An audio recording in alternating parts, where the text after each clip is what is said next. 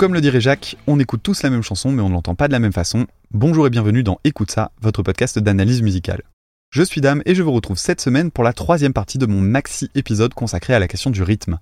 Avant de démarrer, je rappelle qu'il est plus que recommandé de commencer par écouter les deux premières parties qui introduisent les bases, parce qu'aujourd'hui, on va approfondir le sujet en se confrontant au boss de fin de la rythmique, notamment en traitant les questions de polymétrie, polyrythmie et haute politesse pas toujours évidentes à comprendre.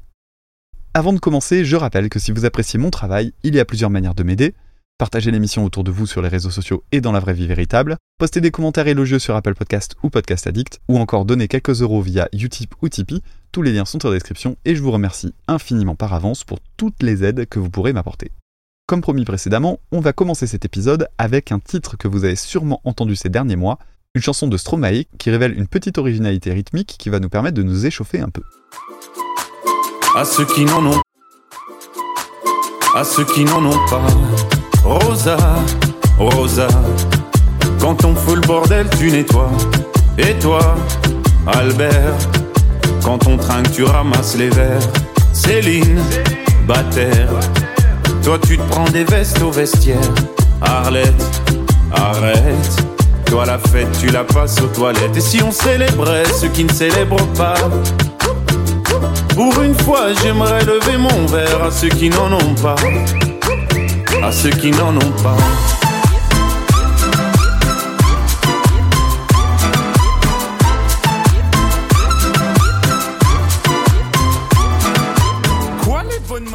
Peut-être que vous n'avez rien remarqué de spécial dans ce titre, et je dois admettre que ça a été mon cas à la première écoute, jusqu'à ce que le vidéaste Adam Neely, parmi les meilleurs pédagogues du net, entre parenthèses, ne fasse une vidéo sur le sujet. Mais il y a bien une petite curiosité rythmique très intéressante dans ce morceau. À la première impression, on entend un rythme caribéen classique, le fameux détestable Dumbao, dont je vous ai déjà souvent parlé, sur lequel repose une petite mélodie au synthé. Si on l'écrit de façon traditionnelle, voilà ce que ça donne.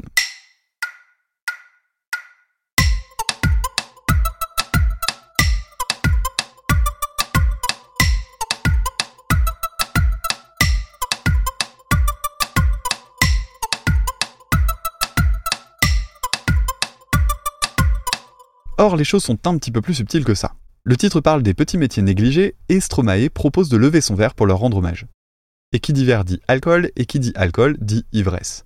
Si on écoute attentivement le morceau, on se rend compte qu'il y a un très léger décalage dans le rythme du dambao, puisque le rimshot, ce son qu'on obtient en tapant le bord de la caisse claire, est joué très légèrement en avance, tandis que le premier kick est très légèrement en retard. Voici ce que ça donne de manière isolée.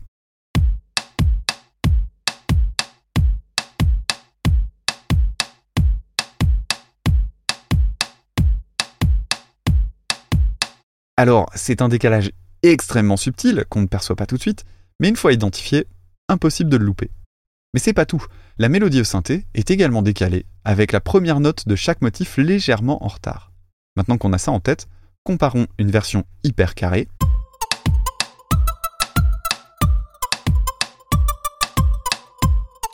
et la version réelle du morceau.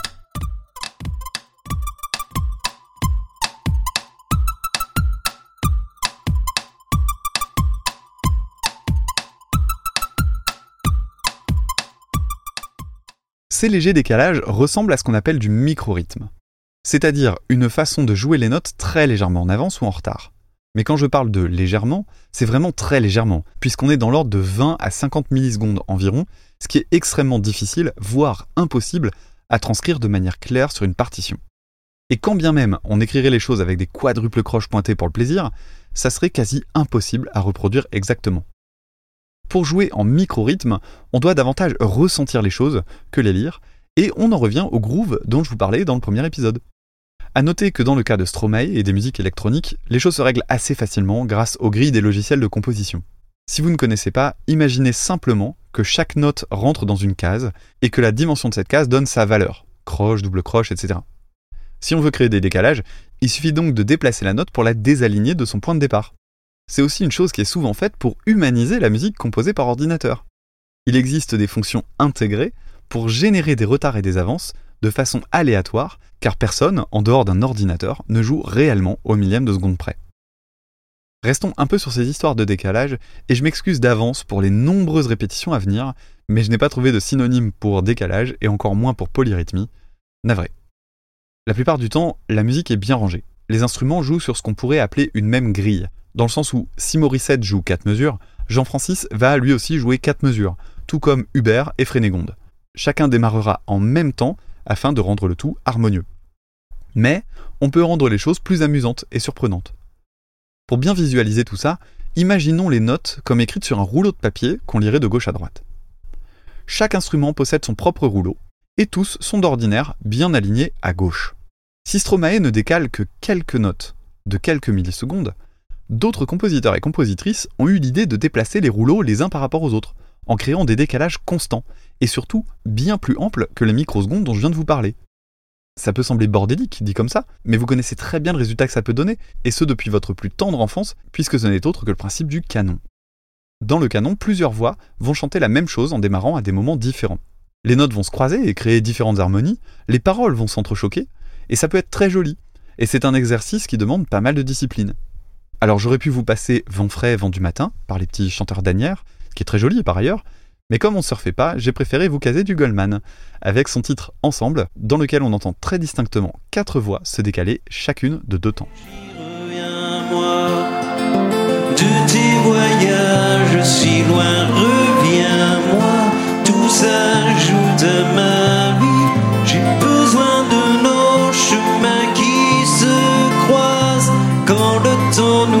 Rassemble ensemble. Tout est plus joli, reviens-moi, de tes voyages si loin, reviens-moi, tout s'ajoute à ma vie. J'ai besoin de nos chemins qui se croisent quand le temps nous rassemble ensemble. Tout est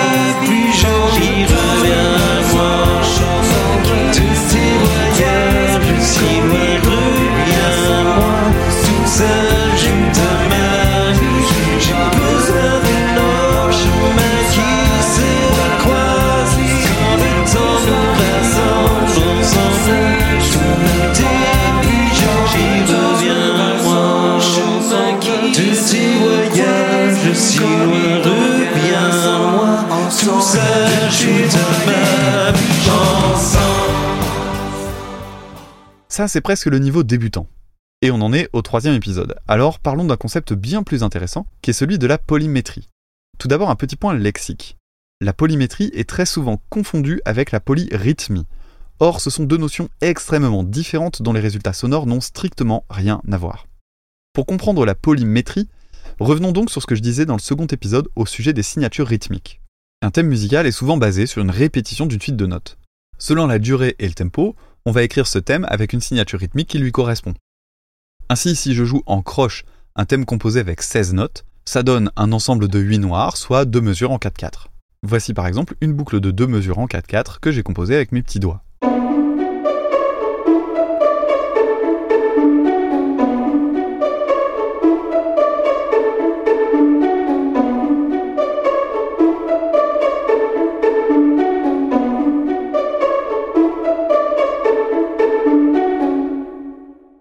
Le principe de la polymétrie, ça va être de jouer par-dessus ce thème un autre ensemble de notes, mais qui ne va pas s'aligner avec celui-là. Autrement dit, il faut une suite de notes qui ne soit pas un multiple direct de 16, car dans ce cas-là, tout s'alignerait parfaitement. Excite donc les suites de 4, de 8, de 16, de 32 notes. J'ai choisi de composer une petite suite de 5 croches. On est donc dans une mesure en 5-8.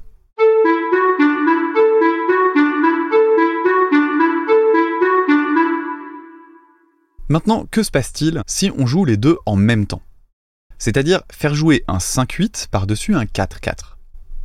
Et bien là, on arrive en territoire mathématique. Le temps que je joue mes 16 notes de mon thème 1, j'aurais eu le temps de jouer 3 fois mon thème 2. Mais 3 fois 5 donnant 15, il va y avoir un problème. Mon thème 2 va boucler sur la 16e note, et ainsi se décaler par rapport au thème 1, en se mettant en retard d'une croche les premières notes de mes deux thèmes ne sont plus alignées. Et bien sûr, ce décalage va se reproduire au fur et à mesure. Et voici ce que ça donne.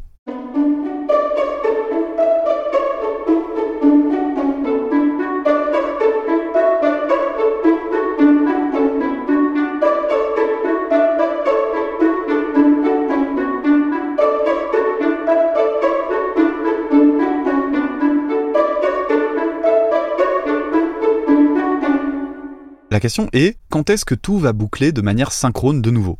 C'est-à-dire, à quel moment la première note de mon thème 1 est-elle jouée avec la première note de mon thème 2 Eh bien pour le savoir, rien de plus simple. Il suffit de trouver le plus petit commun multiple entre 16 et 5, le fameux PPCM de nos cours de mathématiques au collège. Et ce PPCM, c'est 80. Il faudra donc jouer 80 croches avant de trouver un alignement parfait. Dans mon exemple, 80 croches, c'est 10 mesures, ou 5 répétitions du thème 1, ou encore 16 répétitions du thème 2. Comme quoi, ces machins mathématiques, ça peut servir là où on les attend pas. 10 mesures, c'est finalement assez peu. Alors on va jouer un peu plus et complexifier les choses. Et si maintenant, j'ajoutais une ligne de basse avec un découpage encore un peu différent? Pourquoi pas un groupement de 7 qui n'est ni un multiple de 16, ni un multiple de 5 Ça peut être rigolo. Mais pimentons les choses avec des silences. Plutôt que jouer un gros paquet de 7 notes qui serait indigeste, après tout j'ai déjà deux mélodies bien chargées, je vais jouer 3 notes, un silence, 2 notes, un silence. 3 plus 1 plus 2 plus 1, ça donne 7. Souvenez-vous de la question de groupement dont j'avais parlé dans la partie précédente. Rythmiquement, ça donne 1, 2, 3, 1, 2, 1, 2, 3, 1, 2, 1, 2, 3, 1, 2, 1, 2, 3, 1, 2. Mais corsons encore un peu les choses. Depuis tout à l'heure, les boucles de 16 et 5 notes correspondent à un thème qui se répète. Ici, c'est une basse, donc on va changer la note petit à petit. Et petite originalité, je ferai le changement de note en cours de motif et pas nécessairement sur le 1. Voici donc ce que donne la basse seule.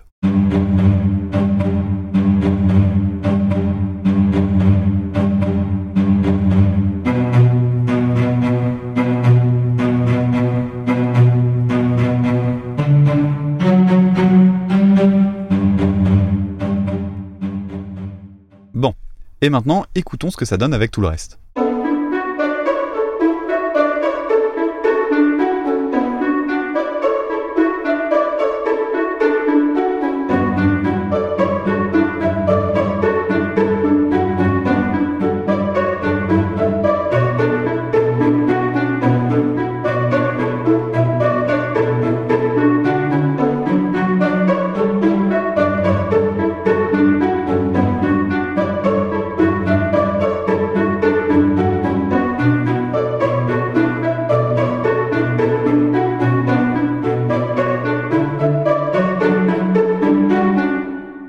Pour bien comprendre ce qui se passe, on va écouter tout ça avec par-dessus trois percussions différentes qui taperont le début de chacun des motifs.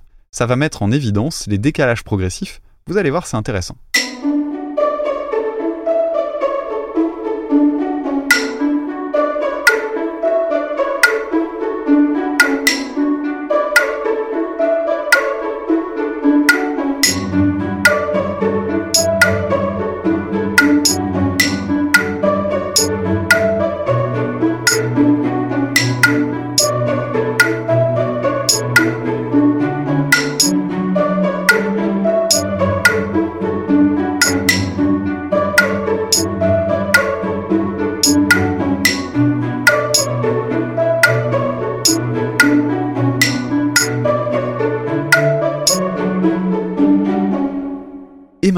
Aux mathématiques. Quel est le PPCM de 16, 5 et 7 Eh bien, c'est 560. Il faudrait donc un total de 560 notes ou 70 mesures. Sachant que mon tempo est de 110 battements par minute, il faudrait attendre environ 2 minutes 10 à partir du moment où la basse commence pour revenir au départ synchrone des trois pistes. Et évidemment, compte tenu du décalage permanent, on aurait beaucoup de mal à repérer le moment de la boucle puisqu'il serait noyé dans tout ce bazar. Alors, je suis allé un peu loin avec cette démonstration, mais c'était volontaire. Après tout, qui peut le plus peut le moins. La plupart du temps, on préférera utiliser uniquement deux signatures rythmiques afin que les choses bouclent plus rapidement. Maintenant, la question est où est-ce qu'on entend des polymétries? Comme vous pouvez l'imaginer, ces principes de composition étant plutôt complexes, on en trouve très peu dans la musique dite tout public. Qui plus est, mes nombreuses recherches m'ont amené à un nombre impressionnant de fausses pistes, car beaucoup confondent les signatures rythmiques atypiques avec les polyrythmes et avec la polymétrie. En gros, ça sonne bizarre, je colle dessus un nom bizarre. Le seul exemple vraiment pop que j'ai trouvé date de 1980 avec les Américains de The Cars et leur titre Touch and Go.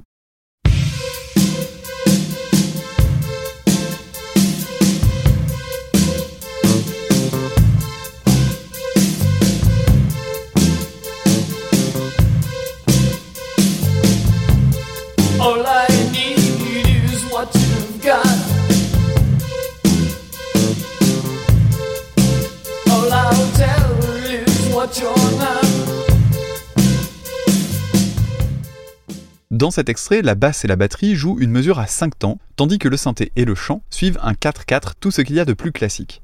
Et effectivement, ça donne un effet un peu curieux, qu'on imagine assez mal en radio, mais le titre a plutôt pas trop mal marché au Canada et aux États-Unis, sans pour autant non plus atteindre le top 10 ni même le top 20 du Billboard, puisqu'il s'est hissé à la 37e position. Mais ça se prend. Alors évidemment, en partant de ce constat de rareté relative, je suis plutôt allé chercher du côté des musiques un peu moins grand public. À ma grande surprise, je n'ai pas trouvé de polyrythmie très pertinente en électro, alors que les modes de composition le permettent bien plus facilement qu'ailleurs, surtout aujourd'hui avec les logiciels de composition où tout se fait en posant des repères sur des grilles. Je vous propose donc d'écouter un autre titre de Paper Mice qu'on avait entendu à la fin de la précédente partie, ici avec leur morceau When Bugs Cry.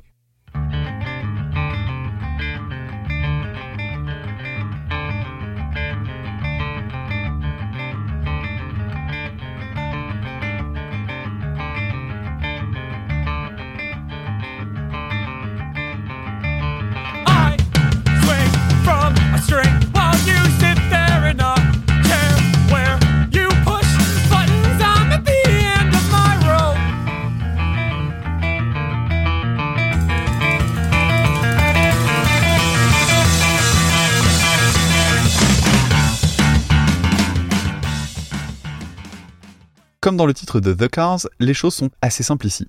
Plus simple encore même, je dirais, puisqu'il n'y a que deux instruments impliqués dans l'intro, une basse et une guitare. La guitare joue la partie la plus conventionnelle du riff. Enfin, conventionnelle, je parle bien sûr du rythme, parce que harmoniquement, c'est vraiment dissonant. Son riff est une succession de quatre notes répétées en boucle.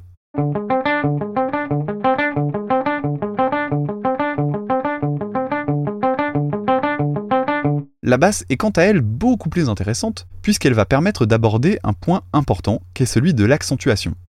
Dans un riff, on peut choisir d'accentuer certaines notes, c'est-à-dire les jouer un poil plus fort que les autres. On peut choisir d'accentuer un peu ce qu'on veut, mais généralement, et particulièrement dans ce cas-là, on va mettre l'emphase sur le 1.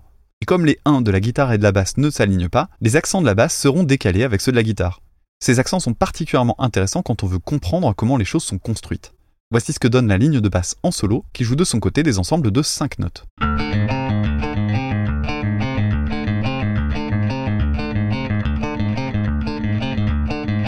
Et quand on combine les deux, voici ce que ça donne.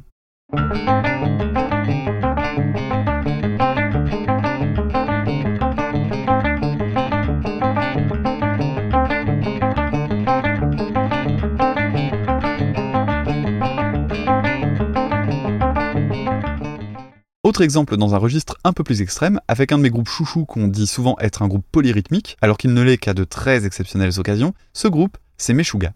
Dans le morceau Do Not Look Down, on a un riff constitué de 17 doubles croches. Si on se rappelle que les doubles croches sont deux fois plus rapides que les croches, elles-mêmes deux fois plus rapides que les noirs, et que dans une mesure dite classique on a 4 noirs, ça nous fait 4 x 2 x 2, soit 16 doubles croches par mesure traditionnelle en 4-4. Il y aura par conséquent une double croche de trop du côté du riff de guitare. Mais on trouve une originalité dans le titre qu'on doit à l'incroyable talent du batteur Thomas Hacke. Lors de l'intro, son thème de batterie joue lui sur la base de 17-16. Et il partage donc le premier temps avec la guitare. Autrement dit, ils partagent leur 1, leur point de départ. Mais au milieu de la huitième répétition, vous allez entendre la caisse claire lancer le morceau. Et à partir de là, on entre dans la polymétrie en mode hardcore, puisque la caisse claire et la cymbale vont jouer du 4-4. Alors je sais pas comment il fait pour jouer ça, mais c'est fascinant. À noter que comme tout à l'heure avec ma basse dans ma compo, les changements harmoniques se font au milieu des groupes de 17 notes, puisqu'ils respectent quant à eux le 4-4. C'est complètement ma boule.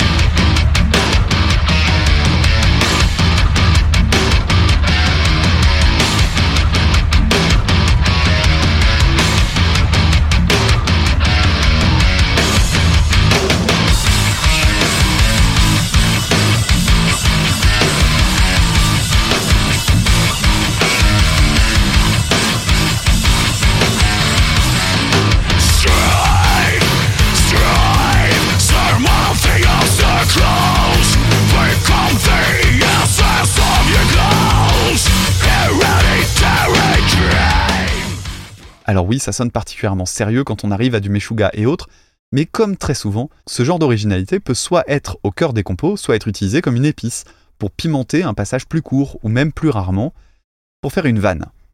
C'est le cas par exemple chez Frank Zappa, dans le titre Toads of the Short Forest, dans lequel il explique en cours de morceau ce que jouent les musiciens. Je vous le traduis et on écoute le passage en question. À ce moment précis sur scène, on a un batteur A qui joue en 7-8, un batteur B qui joue en 3-4, une basse qui joue en 3-4, un orgue qui joue en 5-8, un tambourin en 3-4 et un saxophone alto en train de se moucher.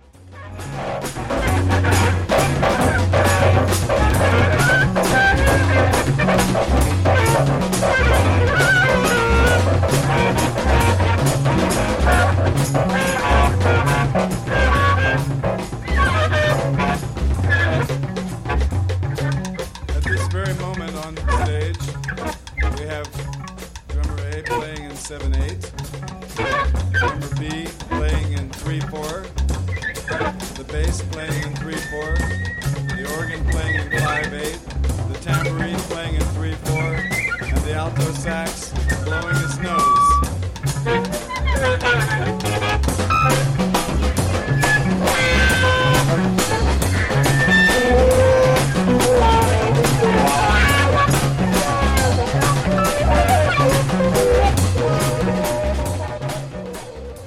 À cette idée d'une petite épice dans un plat, on va jeter une oreille au Norvégien de Shining, à qui j'avais consacré un épisode il y a un petit moment maintenant. Dans le passage du titre The One Inside, le riff principal est en 4-4, et tout le monde est bien aligné, jusqu'à un roulement de caisse claire de la batterie qui va ajouter un temps et se décaler par rapport au reste pendant un motif, avant de se recaler en mangeant un temps sur le roulement suivant. C'est très chamboulant et très impressionnant en termes de concentration pour l'ensemble du groupe qui assure ça en live sans le moindre problème.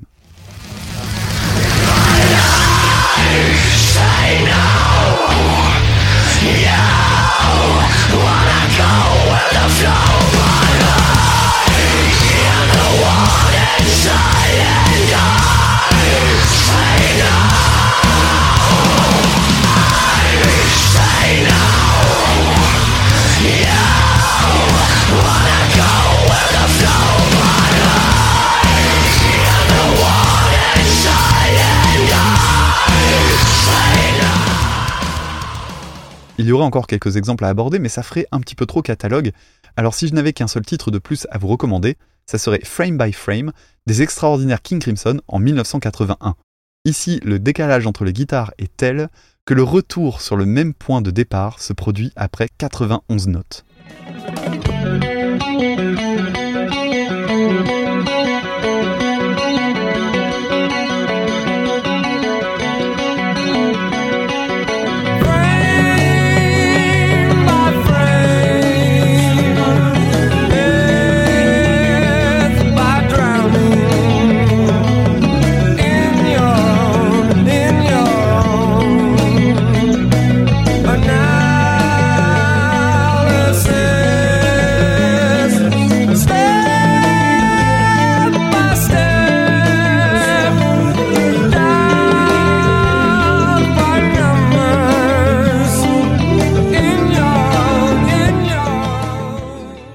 Passer à la polyrythmie, je souhaitais aborder un cas particulier avec un compositeur expérimental très connu, le grand Steve Reich, qui a eu l'idée de jouer avec les décalages d'une manière assez originale. Après avoir assisté à un spectacle de flamenco, il a eu l'idée de composer une musique qui serait jouée uniquement en tapant des mains, à partir d'un concept qu'il a contribué à inventer, le phasing. Le phasing en musique, c'est quand deux voix jouent la même chose en se décalant progressivement. En soi, c'est donc très proche de la polymétrie, à ceci près que le décalage en question ne se compte pas en croche ou en double croche, mais plutôt en millisecondes. Et surtout, celui-ci peut être fluctuant. À la base, Steve Reich explorait cette idée avec des magnétophones, jouant en même temps des bandes dont les longueurs n'étaient pas tout à fait identiques. Mais la composition que je préfère est un peu différente. Il s'agit de Clapping Music, un morceau composé pour deux personnes tapant dans leurs mains le même rythme très simple que voici.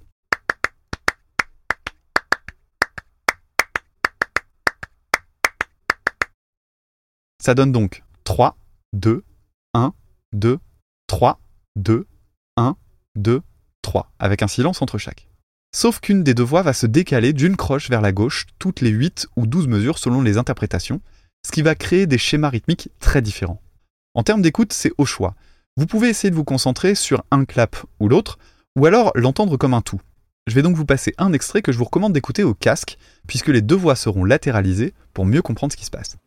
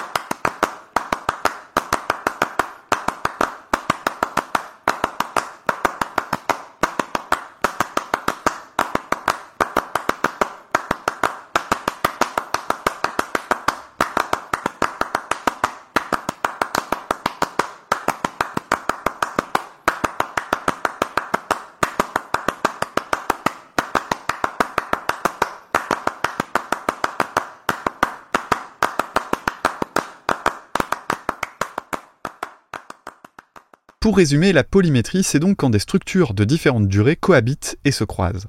Ce qu'il faut retenir pour éviter de les confondre avec ce qui va suivre, c'est qu'en polymétrie, les 1, c'est-à-dire les premières notes de chaque motif, se croisent sans cesse, et peuvent même, dans les cas les plus extrêmes, ne jamais tomber en même temps. Plus on a de polymétrie superposée, plus ces rencontres de 1 peuvent se raréfier, et un petit calcul de PPCM peut permettre d'anticiper ces rencontres. Maintenant, on va passer à la polyrythmie, qui est à la fois proche et en même temps très éloignée de sa cousine la polymétrie, ce qui mène justement à de très nombreuses confusions quand on fait des recherches. Comme je le disais tout à l'heure, la plupart des threads que vous trouverez sur Internet se plantent, même quand il s'agit de personnes plutôt expérimentées qui prennent la parole.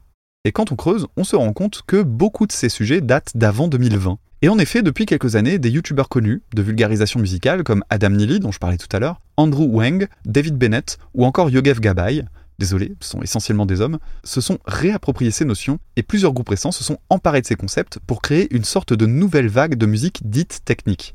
Grâce à tout ça, les erreurs de définition et d'analyse sont aujourd'hui moins nombreuses et d'une certaine manière, j'espère modestement apporter ma pierre à l'édifice. Avant de savoir exactement de quoi il s'agit, on va commencer par écouter une polyrythmie très simple pour voir à quoi ça ressemble. Pour cela, j'ai choisi le titre Fake Empire de The National.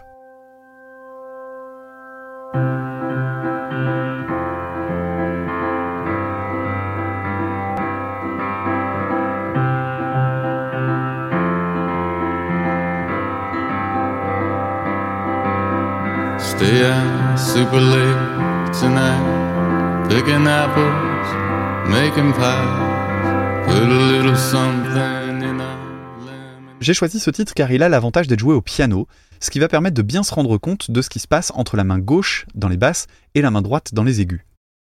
Ici, on est dans une polyrythmie qu'on appelle 4 pour 3. En écoutant le titre, c'est clairement la basse qui indique la structure et les changements arrivent tous les 3 temps.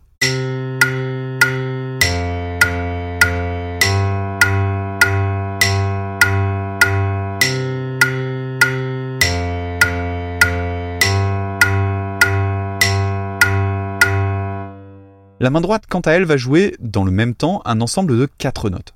Ça sera donc un petit peu plus rapide, mais le 1 sera commun avec le 1 de la main gauche.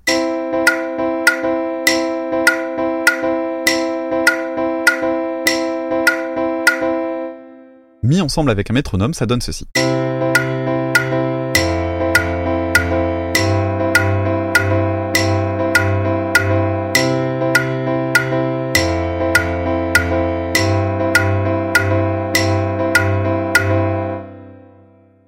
Définir une polyrythmie, on va donc donner deux nombres correspondant au découpage de la mesure par nos deux voix. Celle de référence, ici le 3, sera donnée en deuxième, et on dira donc que celle des National est un 4 pour 3.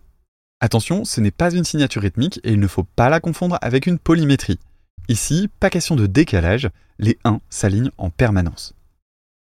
Si cet exemple est assez évident, il existe des polyrythmies encore plus simples à assimiler et que vous connaissez sans doute sans même vous en rendre compte, puisque celles-ci sont très musicales, entre guillemets. C'est le cas du 3 pour 2, par exemple, qui donne ceci.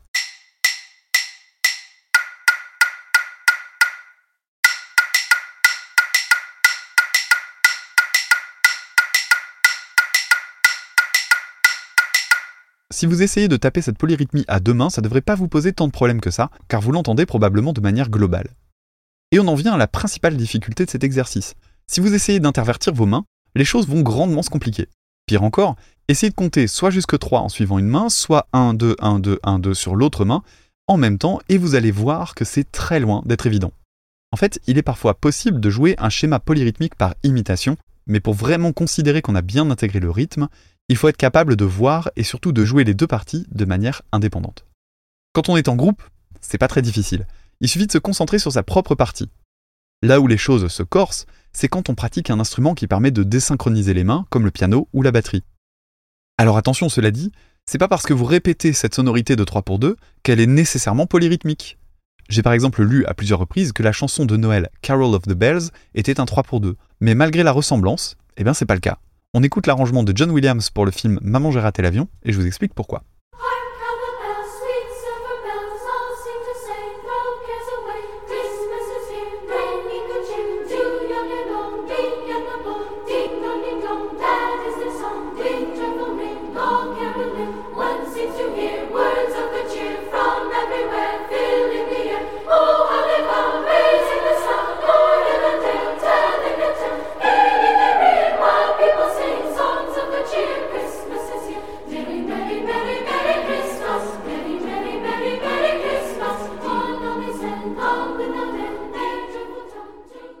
Malgré le fait qu'on reconnaisse bien le pattern, il ne s'agit pas d'une polyrythmie, puisque la mélodie n'est jouée qu'à une seule voix. Finalement, ce n'est rien d'autre qu'un pattern rythmique qui correspond, curieusement, à celui que donne une polyrythmie de 3 pour 2, mais c'est tout. Un exemple que j'apprécie particulièrement se trouve de nouveau dans un titre de Meshuga au niveau de la batterie. Dans l'extrait que je vais vous passer, vous allez entendre distinctement les coups sur la cymbale et des coups sur la caisse claire. Ici, on est dans du 6 pour 4, qui donnera le même effet que le 3 pour 2, puisque le tempo est simplement plus rapide, et le rapport dans ce polyrythme est proportionnel.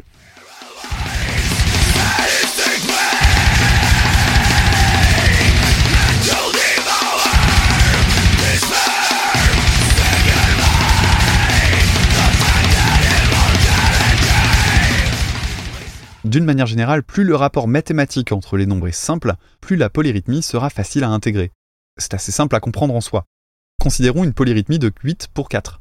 Il y aura 8 notes dans un espace de 4, soit exactement le double. Le ratio entre les nombres, c'est 2.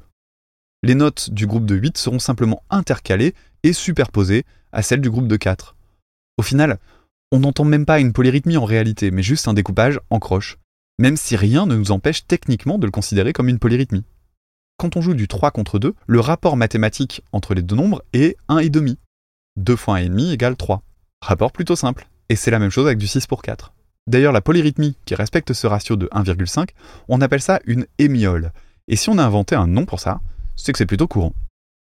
Mais j'avais annoncé la couleur, on est dans le finish de ce triple épisode qui m'a demandé beaucoup de boulot, alors passons aux choses sérieuses. On va écouter maintenant un passage du titre What Happens Now du groupe de rock progressif Porcupine Tree.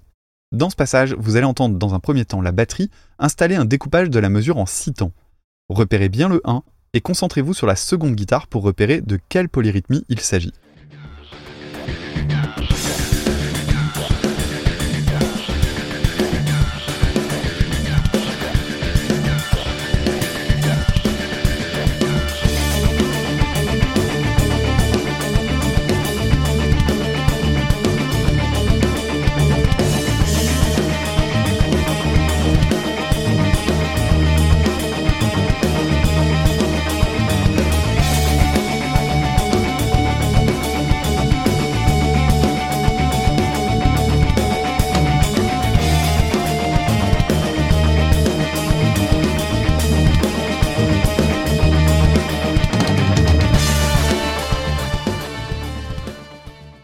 Alors, vous l'avez? Eh bien, pendant que la batterie joue 6 notes, la guitare en joue 7. On est donc dans du 7 pour 6, qui sont deux nombres très proches, et plus ils le sont, ou plus le rapport mathématique est complexe, plus la polyrythmie sera difficile à jouer. De manière générale, on peut noter que dès qu'on met des nombres impairs surtout, les choses se corsent sensiblement. Plus accessible, plus ancien et surtout plus doux, on peut écouter un très joli 6 pour 8 chez Chopin dans son étude en Fa mineur.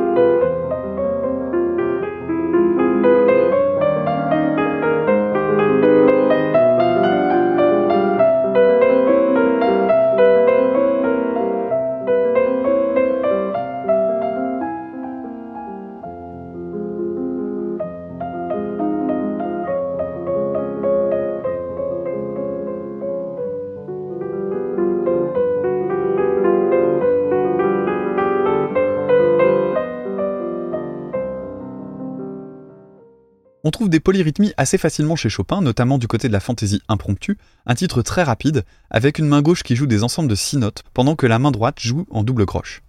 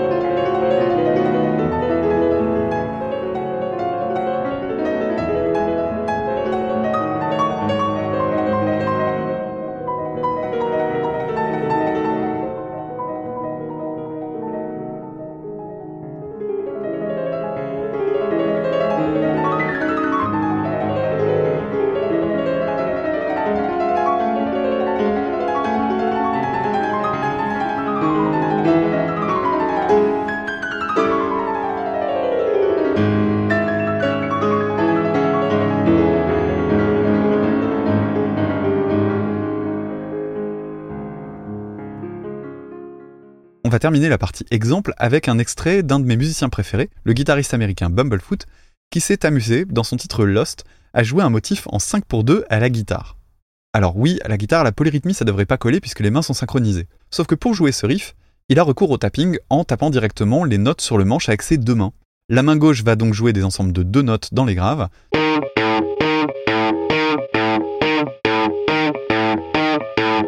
Tandis que la main droite répète des groupes de 5 dans les aigus.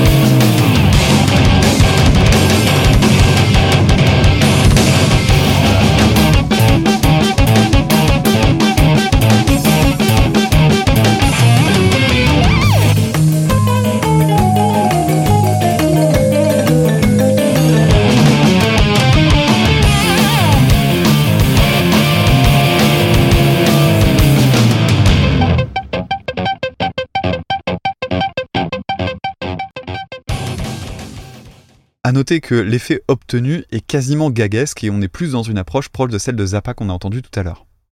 Depuis le début de l'épisode, je vous fais écouter des sections dans lesquelles les rythmes employés sont certes inhabituels mais stables.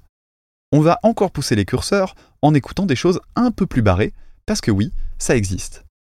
Pour commencer, on va écouter un extrait d'un solo de batterie un peu particulier.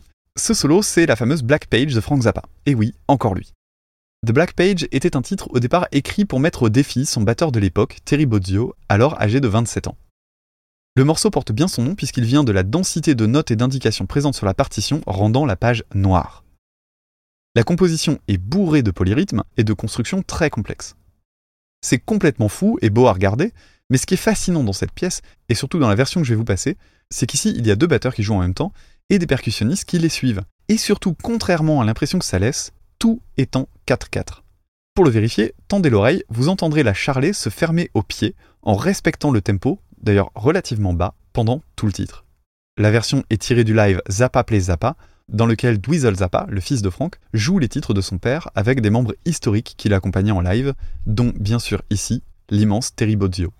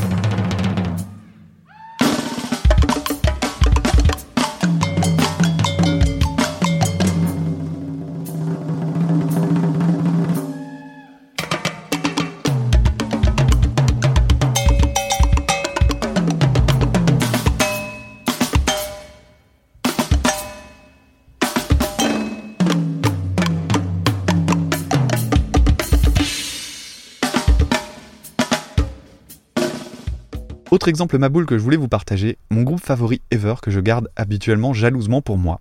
Et oui, parce qu'il fait partie de ces pépites qu'on conserve comme des reliques, mais bon, comme je vous aime bien, je vous le livre. Ce groupe s'appelle Sleepy Time Gorilla Museum, et il est assez indéfinissable en soi. Disons que pour moi, ils sont une sorte de King Crimson en plus torturé et plus agressif. Le passage que je voulais vous faire découvrir se situe à la fin du titre 1997, et vous allez y entendre une montée d'accords dissonants, et chaque marche gravie vers les aigus est accompagnée d'un nouveau découpage rythmique avec toujours le même tempo. Comme dans The Black Page, pensez à prêter attention à la cymbale de la batterie qui marque les temps et qui, elle, reste bien régulière.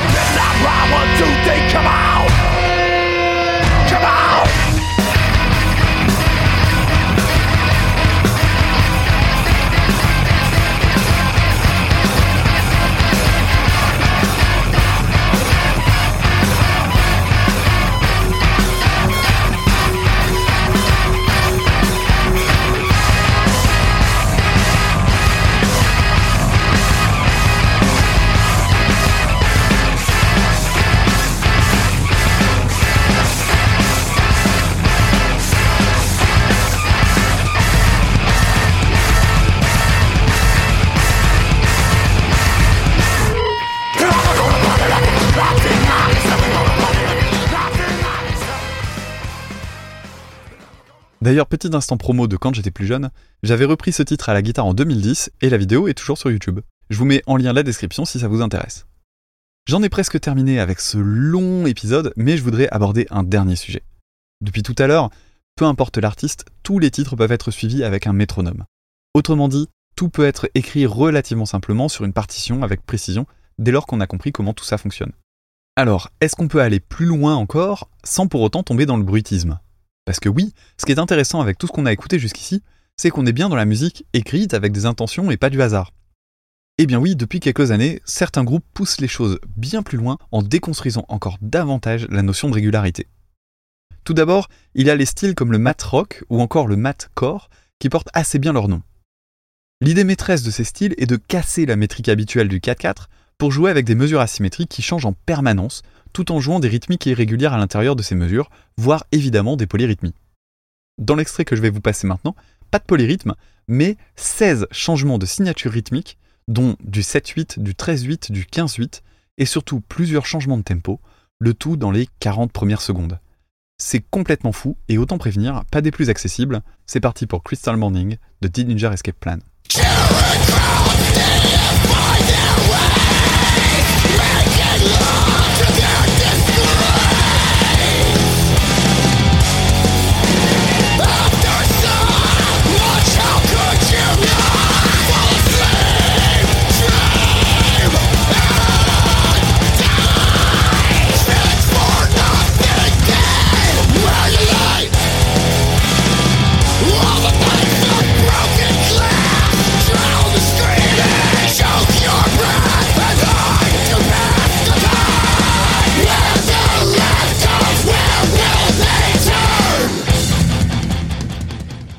Et surtout, le groupe qui m'a le plus marqué ces derniers temps, c'est un autre groupe de métal qui s'appelle Carbomb.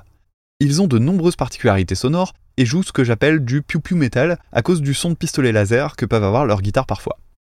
Blague à part, on est dans le territoire du métal à tendance progressive, faute de mieux pouvoir définir les choses, et le petit plus, c'est qu'ils ont de nombreuses parties basées sur des changements de tempo avec des accélérations et des ralentissements parfois très brutaux.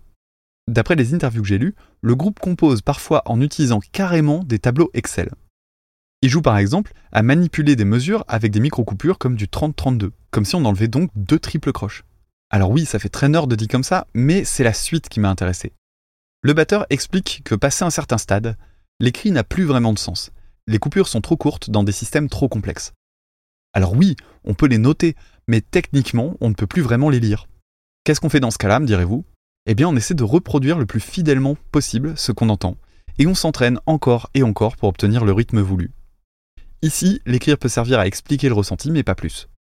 Le titre que je vais vous faire écouter ne va pas aussi loin, mais rien que dans les 20 premières secondes, on a 8 changements de tempo, et 9 signatures rythmiques différentes assez complexes, comme du 15-8 ou du 20-16. Bref, Carbombe c'est du sérieux, et c'est le titre Black and Battery qui va le prouver.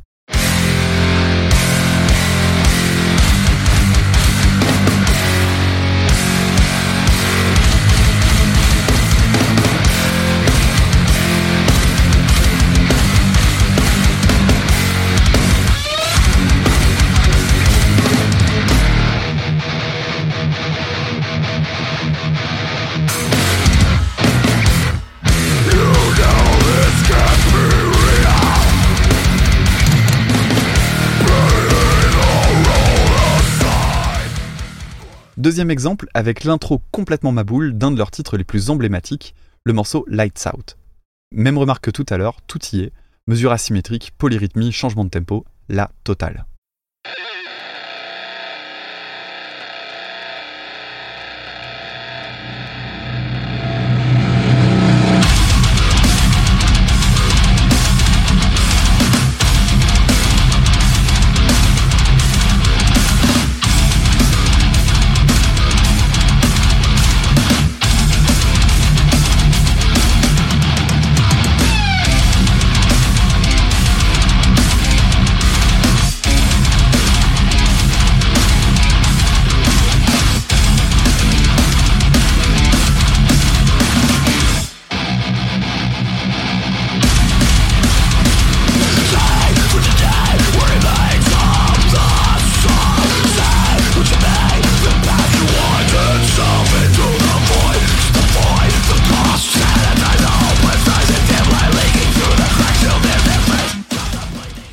Vous l'aurez compris, il est impossible d'être exhaustif sur le sujet.